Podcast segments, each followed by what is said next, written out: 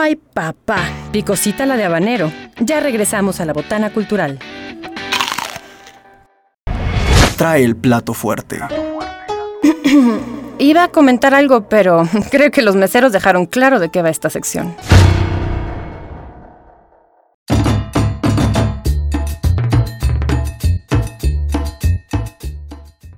Y seguimos con más aquí en la Botana Cultural, estamos en el plato fuerte y el día de hoy la verdad es que es un programa muy especial, así que espero que se queden con nosotros. Saludo, saludo aquí en cabina a Pedro Mendiola, de, directamente desde, desde el Centro Cultural Universitario de Caja Real. ¿Cómo estás, Peter? ¿Qué tal, Martita? Ay, ya Pues, te extrañaba.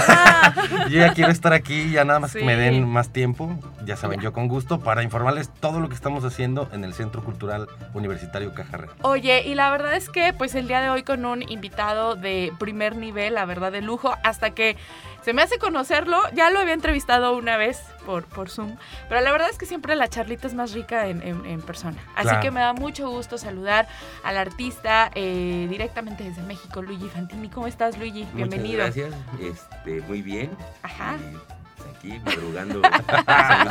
Oye, te madrugaron, ¿verdad? Sí, me madrugaron y me desvelaron, pero estuvo muy bien. Qué bueno. Bienvenido antes que nada a Tierras Potosinas, Luigi. Gracias. Y la verdad es que nosotros para la universidad, para el, el centro, eh, para Caja Real, es, es bien importante eh, ofrecer este tipo de, de arte, acercar este tipo de arte como tú lo haces con los espectadores. Acabas de dar apertura a dos de, de- de tus trabajos más recientes, Darío de una Pasión y Luigi Colectiva, Luigi Fantini. Así es. ¿Cómo te sentiste? La verdad es que yo te lo digo como espectadora, ahorita vamos a ir platicando un poco más de tu obra, pero tengo que decirte, y no porque estés aquí, pero creo que es una obra con la que el, el público conecta en fa.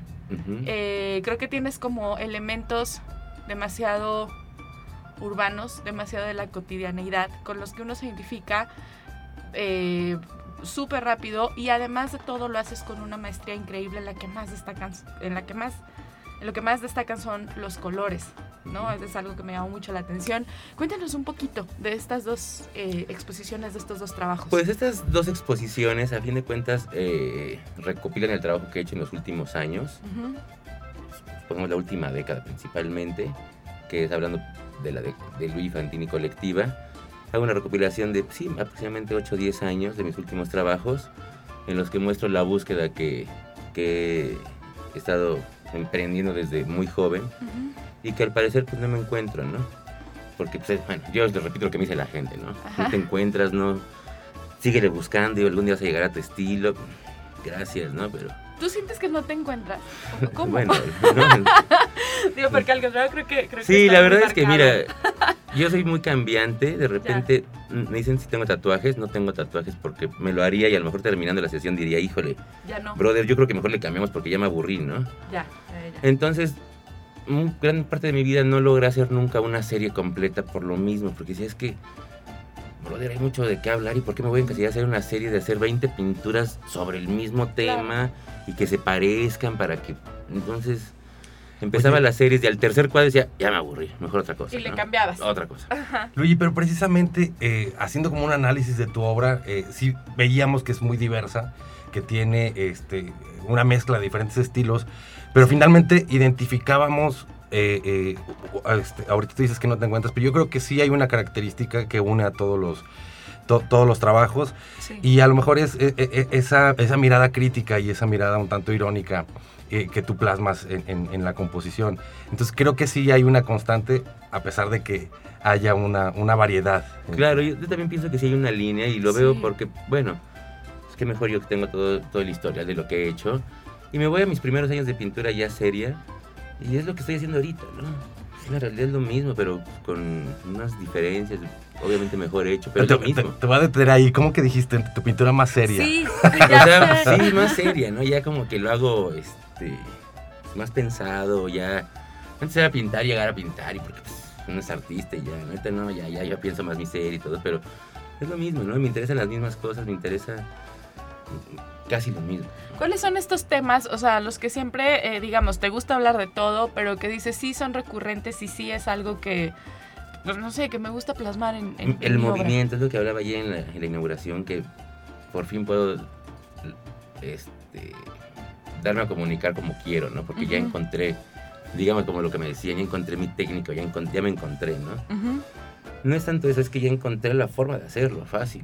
Claro. O sea, eso siempre lo he querido hacer. O sea, siempre quiero que el cuadro parezca que es una, una persona de verdad, que digas, ay, güey, es de verdad, ¿no? O sea, se va a salir en un ratito. Sí, casi, casi, ¿no? Pero Sí. no me salen. O sea, Sí, pero sí, es que algún día van a salir y ahí voy, ¿no? Entonces, a lo que voy con eso es que ya ahorita ya encontré cómo hacer, el- ya, ya, ya, ya lo encontré, ya es muy fácil, ¿no? Entonces ya me puedo expresar más libremente. Pero la verdad es que no he cambiado tanto, parecer, ¿no? O medio mal, pero no he cambiado. También es. Bueno, lo interesante también, Luigi, es que eh, cuando vemos, por ejemplo, pinturas, digamos, de Diego Rivera, siempre, o sea, lo, lo identificamos por ciertas características, Sí. un lenguaje específico. Pero él también tiene, tuvo un proceso de, de exploración y, y- y donde tuvo pues diversas eh, eh, periodos, digamos, o facetas. Entonces, en este caso, lo, lo interesante es que tú estás exponiendo todo ese, eh, esa evolución o esa- ese, sí, ese desarrollo en, en- en tu trayectoria. Mira, buen ejemplo, ¿no? Diego Rivera, por ejemplo. De repente todos sabemos de Diego todo y no sabemos nada, ¿no? Todos creemos que Diego era el que pintaba nomás a los inditos y que las flores. No, no, no. Diego andaba en unos temas tremendos, ¿no? O sea, estaba la- al nivel de Picasso, de Modigliani, en Francia, en las ferias, duro, ¿no? El- a mí, yo creo que admiro más a, a Diego Rivera por su cubismo que por su muralismo, ¿no? La Claro. verdad, o sea, el cubismo de Diego Rivera a mí me, el cerebro, es tremendo, ¿no? El Claro. análisis que hace y todo. Precisa- Entonces, y son pintores o artistas que han hecho de todo, Sí. de todo, así hasta diablitos, hacía los, o sea, todo, Judas. Yo, eh, Luigi, yo me acuerdo en la entrevista anterior que eh, platicábamos un poco que tuviste, digamos, como esta primer eh, parte de exploración o de encontrarte, de intentarlo, lo- et- etcétera, en el graffiti. Sí. Y a mí lo que me gusta mucho, te lo digo como espectadora, más que, que quizá como eh, eh, eh, erudita o crítica, más bien como espectadora, es que de repente siento que tu arte es, es este arte que te encuentras en la calle, pero que también te encuentras dentro de una galería o dentro Mira, de un museo. decía mucho en mi época de grafitero, porque ahora son artistas urbanos, ¿no? Sí, o sea, pero bueno, este, siempre está la consigna que el arte es para todos y que no hay que Ujú. serlo elitista, hay que sacarlo de los museos. Pues de repente uno juega con esa consigna también de que, pues claro, ¿no? Ya está Ujú. la fecha y distinto va cambiando, pero lo curioso es que el graffiti, a la gente que gusta el graffiti no la podían meter al, sí. en conciencia, entonces ahora el graffiti tuvo que meterse a los museos. La gente no se quiso salir del museo a ver las calles para el graffiti. No, no le interesa a los críticos, no les interesa a nadie. Pues ¿qué hacemos? Pues metemos el graffiti al museo, ¿no? Sí. Y mejor claro ejemplo es Banksy. Ujú. Tumban una pared donde pintó el pelado este y Se se, la la llevan llevan. al Y se la museo. llevan, sí. ¡Ay, ma! Ya está en el museo, O sea, sí, sí, sí. Ahora todo el mundo quitando la pintura antigrafiti en Inglaterra para que ver si el pelado este llega y se le ocurre poner algo ahí para poder. No, no, no, o sea, cambió, pero a huevo lo metimos, ¿no? Sí. A huevo la gente ahora quiere graffiti. Entonces, de repente se pone de moda esto del pop art. Ajá. siempre ha estado, ¿no? Pero hubo un boom ahorita de los dibujitos, ¿no? En el arte mundial. Total. No hay un cuadro que no tenga un Superman, que no tenga una marca que. Y Sí. graffiti, ¿no? O sea, nos volcamos a todo lo que nos quejábamos de la sociedad, de el atasco de publicidad, ya no queremos esto, el graffiti ensucia. Ah, Ahora todo el mundo tiene en sus casas, ¿no? Sí. Bueno, creo que sería in- interesante o platicarle a todos los radioescuchas que eh, precisamente la obra de Luigi Fantini eh, eh, se caracteriza por mezclar estos eh, elementos, eh, eh, creo que lo comentaste en, algún, en alguna entrevista, eh, como de dos generaciones, ¿no? Eh, eh, elementos muy contemporáneos, como bien mencionabas, eh, Marta, y, pero también lo mezclas con estas escenas clásicas de, de- de la historia del arte. Sí, es curioso porque todos me dicen, oye, a ti te gustaban seguramente porque pinté muchos Lego. Sí. Te encantaban los Lego y tú, brother, en mi vida tuve un Lego. ¿Cómo? Y Play, No, Playmobil, ¿no? También. Más los Legos. Los ¿no? Legos, ajá. Descubrí que el Lego es un personaje que le puedes hacer universal. Porque ya han hecho a Batman, Spider-Man, antes, pero puedes hacer a, a Villa, a Zapata. Sí. Porque es el mismo, nada más le cambias la... Y ya, sí. y Ya, entonces, ay, sí es, o sea. Entonces es un personaje universal que puedes hacer a cualquier personaje. Pero yo ni me divertía con esos monitos, a mí me gustaba construir los Legos, los de arquitectura, de ingeniería, eso sí. Claro. Pero Los los, bloques, monitos, ¿no? yo de... ch, ch, no, o sea, Pero me da ese lenguaje que es universal y que lo puede entender tan fácil cualquier persona. Hice una serie que me ponía a jugar con los legos y era el robo de, del penacho de Moctezuma. Y era Indiana Jones robándose el penacho. Entonces les contaba así la historia a mi sobrina. Ajá. Y lo entendía muy bien, ¿no? Porque eran los monitos. Pero, Claro. pero ¿cómo llegaste a esa síntesis, Luigi? O sea, ¿en qué momento o, o- o fue natural que, que- que- que incorporaste ese elemento y dijiste... Mira, cuando yo creo que los artistas dicen, a ver, voy a ocupar de modelo, necesito una modelo hombre o mujer, ¿no? Ahora transgénero, como quieras, pero quiero ya, ya sabes por dónde vas. Hombre o mujer, niño. ah. Pues de repente digo, a ver, no necesito yo esto, necesitamos un personaje. Vamos a ocupar el ego, el personaje es el que puedo retomar para cualquier cosa, ¿no? Me da mucho lenguaje. En cambio, un Woody de Sí. Toy Story, pues nada más es Woody y ya no te puedes salir de eso, ¿no?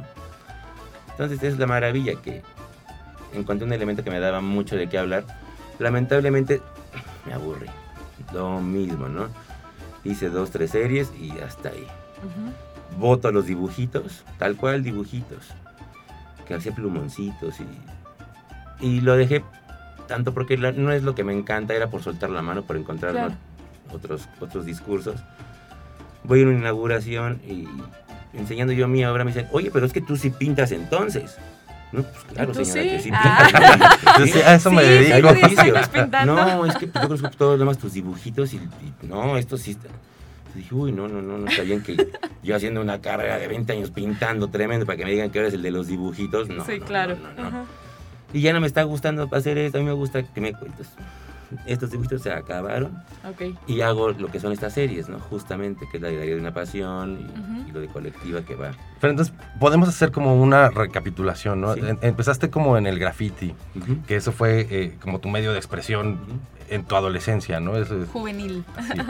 Y después eh, eh, eh, evolucionaste a, a una pintura más formal. No, mira, fue muy rápido. La, la del graffiti, la verdad es que fueron 3, 4 años en los que sí fue un boom. Todo era, todo era, todo era los soles. Todo, era- todo el día era estar pintando y era buscar paredes. Y me invitaron a muchos este, eventos internacionales, pero no había lo que es ahorita, ¿no? Que los apoyos ni... Claro.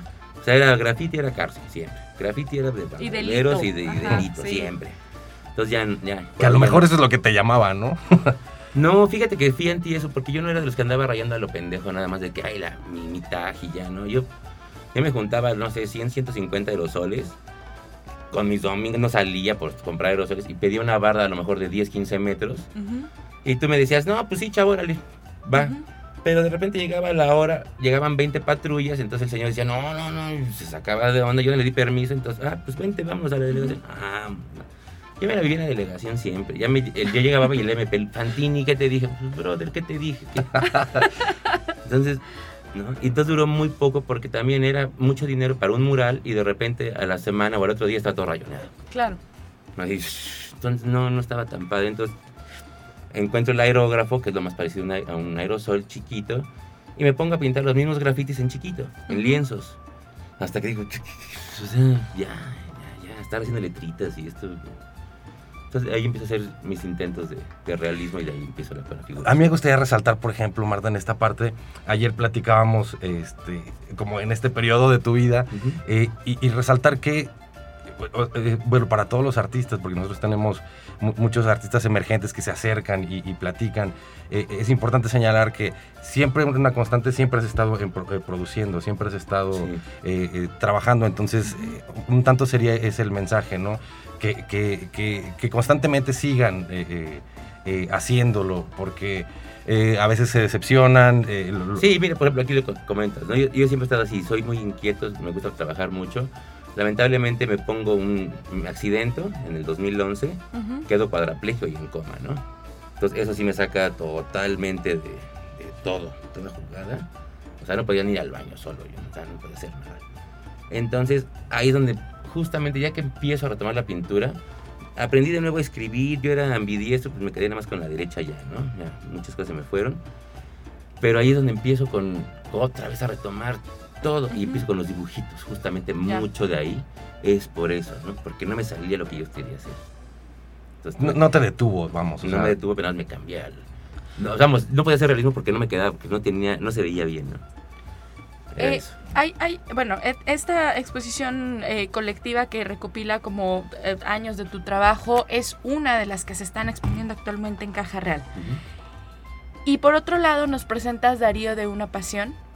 Cuéntanos de Darío de una pasión y cómo encuentras eh, en, en este eh, pintor colombiano pues esta como inspiración y quizá como en, en qué momento dices yo quiero de alguna manera hacer una remembranza eh, de- con mi arte, de su arte, o una propuesta, etcétera. ¿Cómo es este Mira, encuentro en y tu los- decisión? En todos los lugares del mundo, y vamos a hablar específicamente de México, siempre hay tendencias de escuelas, ¿no? Y una que dejó muy grande fue, por ejemplo, los Fridos en su época. Diego, el gran muralismo, ¿no? Y, y en tiempos más recientes, pues un Arturo Rivera, un Cauduro, un Santiago Carbonell, que han dejado una escuela de realismo, de figuración tremenda, ¿no? Yo creo que el nuevo artista que está generando eso en México es el pintor ahora mexicano, ya porque es más mexicano que nada, Darío. Ajá. Es Darío, ¿no? Está dejando una gran escuela acá en, en Latinoamérica y en México, muy importante. Y vamos, yo Darío, surge esa- esta serie de, de una fotografía, tal Ujú. cual, que voy a visitarlo a su estudio, le digo, a ver, maestro, ahí, le voy a hacer una foto y... Y digo, oiga, que maestro, esto, esto es un cuadro, se va a pintar, ah, pues píntelo y, y listo, ¿no? Ajá. Termino el pueblo y digo, oiga, maestro, este, este cuadro se va a convertir en una serie porque esto no, no funciona solo, pues hagamos la serie, ¿no? Ajá. Entonces, pues bueno, Darío es una persona muy culta, increíblemente sencilla, es buen modelo, o sea, a pronto es un máster, ¿no? De lo que hace en Ujú. todo. Entonces se resolvió muy fácil la, la serie de Darío de una pasión y creo que refleja muy bien lo que es la pasión del arte, no de Darío, de los que realmente estamos comprometidos con el Claro. arte, que trabajamos y vivimos del arte. Y creo que es eso, ¿no? Refleja muy bien todos los sentimientos que puedes pasar por, por una creación de una exposición o de una obra, o simplemente de vivir, ¿no? Ujú. Que no, de repente el artista no vive como la gente normal. Ujú. Digo, y no lo quiero decir despectivamente como normal, pero de repente la gente deja pasar muchas cosas, ¿no? Sí. Por seguir su camino, estar enfocado Como y, la no, y no- rutina, y sí, pierden sí. tantas cosas que, que ahí están, ¿no? Que nada más hay que poner atención en las cositas. Oye, y Darío nos ayuda mucho en ¿Y, y eso. por qué situarlo en, en estos, eh, en estos escenarios un tanto inverosímiles? Porque así es el artista, ¿no? Y así es el arte, justamente, ¿no? No es todo bonito, no es... Ujú. Todos, todos me dicen, es que lo había seguido más por los... El, como las pinturas de Darío que están en el estudio. Sí, pero es que el, ar- el artista no está más en el estudio, ¿no? El artista es ahí es donde trabaja, pero a su vez que está afuera, es donde se, se empapa de todo, ¿no? O sea, sería tanto, un, tanto un reflejo del, de- del- del propio mundo interior del pintor. Exactamente, es, es justamente saber una pasión, ¿no? Es, es eso, pero nos lo está mostrando el, el gran maestro, ¿no? Claro. Es lo que lo hace creíble, ¿no? Porque a lo mejor uno va a empezar y dice, no, pero el maestro te está diciendo, mira, esta es la pasión, ¿no? Ajá. Y se ve, o sea, se ve la maestría de él hasta el cómo modela. Porque Sí. modeló bien y todo, ¿no? Y él le echaba ganas y dices, no, es que- O sea, un modelo que pagas no hace esto. Porque no tiene la pasión, o sea... Claro. Sí, no entiende lo No el- el- entiende, sí. no está entendiendo el pedo. ¿no? El modelo llega de que, bueno, tenemos tres horas porque... pues, Ya me voy a otra sesión. Oye, sí. pero a mí lo que más me llamó la atención de esta serie, Luis, es eh, que a veces el, el mismo Darío se convierte en, en la obra. Digo, ya, Justo. ya, era la, ya era el modelo de, Claro. de tu obra de arte, pero dentro de. De- dentro de la misma composición, él es la, la obra. Sí, y lo curioso es que pues ahora le toca a él, ¿no? Porque también de repente es muy fácil, yo como pintor o como fotógrafo, pues yo tengo fotografías de todo el mundo, pero yo no tengo una fotografía mía. ¿Cómo crees? Pues tengo unas malísimas que yo me hago, ¿no? Pero Ajá. malísimas. Pero estos autorretratos muy padres. Oye, Eh, ajá. Pero sí, vamos, sí, cuando Darío es lo mismo, ¿no? Cuando lo Claro. sacas de su... con- Ya no es el maestro que está viendo, ¿no? Ahora es el modelo, él ah, sale de otro, muy distinto, ¿no? Y bueno, Oye, ¿cómo fue este? Digo, ya nos estás contando un poquito, pero ¿cómo fue este proceso de, pues, con él? ¿Y qué te decía? O sea, cuando iba, o sea, ibas haciendo como la obra, que le Pues Darío de repente mejor- le decía, oiga maestro, a ver, pues, pues vengo aquí a hacer fotos, pues hágale, pues dígame qué hacer y las Ajá. hacemos, ok. Se hacían las fotos y, y bueno, Luis, a los días, ¿te sirvió algo? Ajá, No las he visto, bueno, si no, pues luego hacemos algo, ¿no? Yo ya tenía, yo estaba haciendo el cuadro, ¿no? claro. Y le mandaba las dos semanas el cuadro y me decía, ay, no, pero está tremendo, esto es que sí funcionó, ¿no? Ajá. sí, Entonces sí. también entre que yo veía la, que, lo, que se emocionaba también, porque pues es él, es, a fin de cuentas, quieres o no, pues te da emoción o dices, no, no me gusté, güey. ¿no? Oye, Luis, y platícanos, te, te- te daba sugerencias, te, te- te- Sí, no, yo en todo momento, de entrada. Una, porque pues no puedo andar jugando con el nombre de Darío Ortiz, ¿no? Claro. Es un nombre que pesa, pesa y mucho a nivel mundial. Mundial está duro. Entonces también es una forma de decirle, mira, maestro, hasta aquí o sí me estoy pasando, porque de repente como amigos ya también uno ya no le mide el caldo, ¿no? De repente se te puede pasar algo que dices, oye, ya, ya, ya, ya, ya, no iba por ahí, brother, ¿no? Entonces sí, siempre fue como cuidando hasta que me permitía Darío, que Darío te dice, hermano, Dale, tú dale. una anécdota donde le digo, bueno, maestro, ya terminamos las fotos, ahora sí empezamos con las de desnudo, ¿no? Ah, perfecto. Oye, Luigi, y, y yo, yo veo algo en esta última serie eh, eh, que, que realizaste que influye eh, en, en- en la última pasión que tienes, que es la fotografía. Sí. Porque algunas de estos cuadros eh, parecen estas es- este, sobreexposiciones Sí. eh, eh, que en la fotografía se, se pueden hacer, ¿no? Entonces, como que retomaste esa, esa parte, esos recursos de la foto y los incluiste ahora. Empieza la pandemia de COVID. Ujú. Le digo, ahorita esto va a estar de la chingada, me voy a aburrir, ¿no? Tengo que poner, ¿qué, qué voy a hacer? No sé. Entonces yo estudié comunicación, pero la fotografía siempre, me apasionó. Tuve mi laboratorio oscuro, pero nunca le di al cine. ¿Sabes qué? Me voy a profesionalizar en foto. Órale. A las tres semanas ya, tenía, estaba comprando cámaras. Al mes ya me había gastado no sé cuánto dinero en flashes. En, En entonces me, me gustó muchísimo, ¿no? Y más cámaras y más lentes. Y... Entonces toda la pandemia fue fotografía, pura fotografía, hacer fotografía. Y de ahí que con la fotografía es que puedo hacer Daría de una pasión. Si no, anteriormente no hubiera podido hacer mucho por, porque la fotografía fue lo que me ayudó a hacer esto. Como bien dices, las doble exposiciones, ¿no? Justamente es, es el Y, y de esta forma, este recurso te permitió eh, capturar lo que mencionabas, el movimiento. Sí, pero mira, lo quise hacer desde hace mucho tiempo. No me he estado, me- no es que me repita, pero lo llevo haciendo desde hace muchos años. Pero ahorita es cuando lo logré. Digo, no es que ya lo haya descubierto, no es que ya, ya sé cómo hacerlo. Ujú. Y cómo hacerlo fácil, ¿no? Para mí. No que ya, ya- ya vamos a hacerlos en cantidad, no, ya sé cómo disfrutarlo y hacer y sale el resultado muy bien, ¿no? Pero fue, me tardé 20 años en poder hacer esta serie. 20 Pléname yo años. estúpido, pero me tardé porque ya lo puedo hacer. Y Sí. antes no, me- no me salía, ¿no? Sí, claro, tú cuentas como todo, to- toda esta evolución que precisamente Claro. se ve en colectiva. Sí, porque todo el mundo también lo ve como que, ay, bueno, empezó con la foto de hace un año para acá, ay, pues ya, no, no, no, esto lleva... Todo un proceso. Oye, los, los colores, Luis, ayer eh, contabas en la inauguración de la exposición, Sí. eh, y, y, pues sí, son unos colores que, que, o sea, que se vea que es rojo, que se vea que es Es que azul. es lo que te digo, ahí fue el Darío. Ajá. O sea, el estudio de Darío es eso. O sea, no tengo yo la, la imaginación de decir, voy a poner aquí un rojo así. No, es que, el- digo, por eso te digo que Darío de una pasión surgió de una fotografía que hice ujú. y de ahí dije, es que tiene un potencial tremendo. Tremendo. ¿no? Tremendo, de ahí salió. Ah, Ahí está ese otro elemento que se destaca en tus, en tus fotos, Sí. el, el- el color. Este, el- los altos contrastes Sí. y, y demás. Y entonces, pues, te fijas, el- la mayoría de los de Darío de una pasión son muy coloridos, Ujú, excepto el negro, ¿no? El negro te limita nada más a las dos personas. Sí. Muy gris, no hay mucho color, no hay nada, ¿no? Pero ahí están. Luigi, pues de verdad que a nosotros nos dio mucho gusto tenerte aquí en cabina. Bienvenido otra vez a San Luis Potosí. Nos tienes que venir a visitar más, más Tenemos seguido. que más acá. Espero que la hayas pasado muy bien. en Muy la- bien, en la verdad es que ha sido, te lo digo honestamente, ha sido mi exposición que más he disfrutado por muchas razones, por lo profesional de la, de la universidad, de Lupe, de, de todos, de todos, perdón, pero ha sido muy bonito, ¿no? La disfruté muchísimo y bueno, Pues ya increíble estar acá. Es- es- esta es tu casa, de verdad. Muchas Este, gracias. Esperamos tenerte con más, más obra, más trabajo. Se- seguimos conociendo más de ti. A toda la gente que te busca en redes sociales, porque eh, digo, para que conozcan un poco más de tu obra, obviamente que se acerquen al A Centro. Cultural Universitario Aquí Caja va a estar Real ahí un buen tiempo.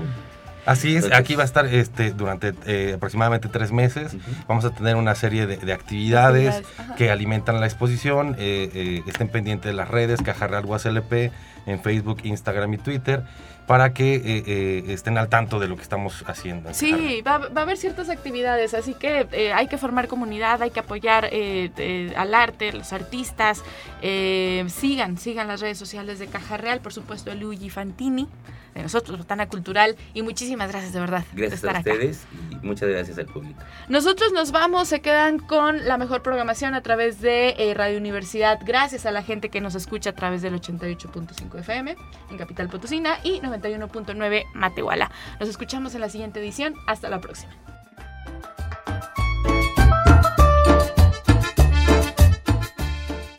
Si eres erudito, no creo que se te haya quitado por venir a botanear. Si lo tuyo es la cumbia mortal, ya tienes con qué ser el bailador más docto de la cuadra sonidera. La Botana Cultural. Hasta la próxima, glotonzuelos.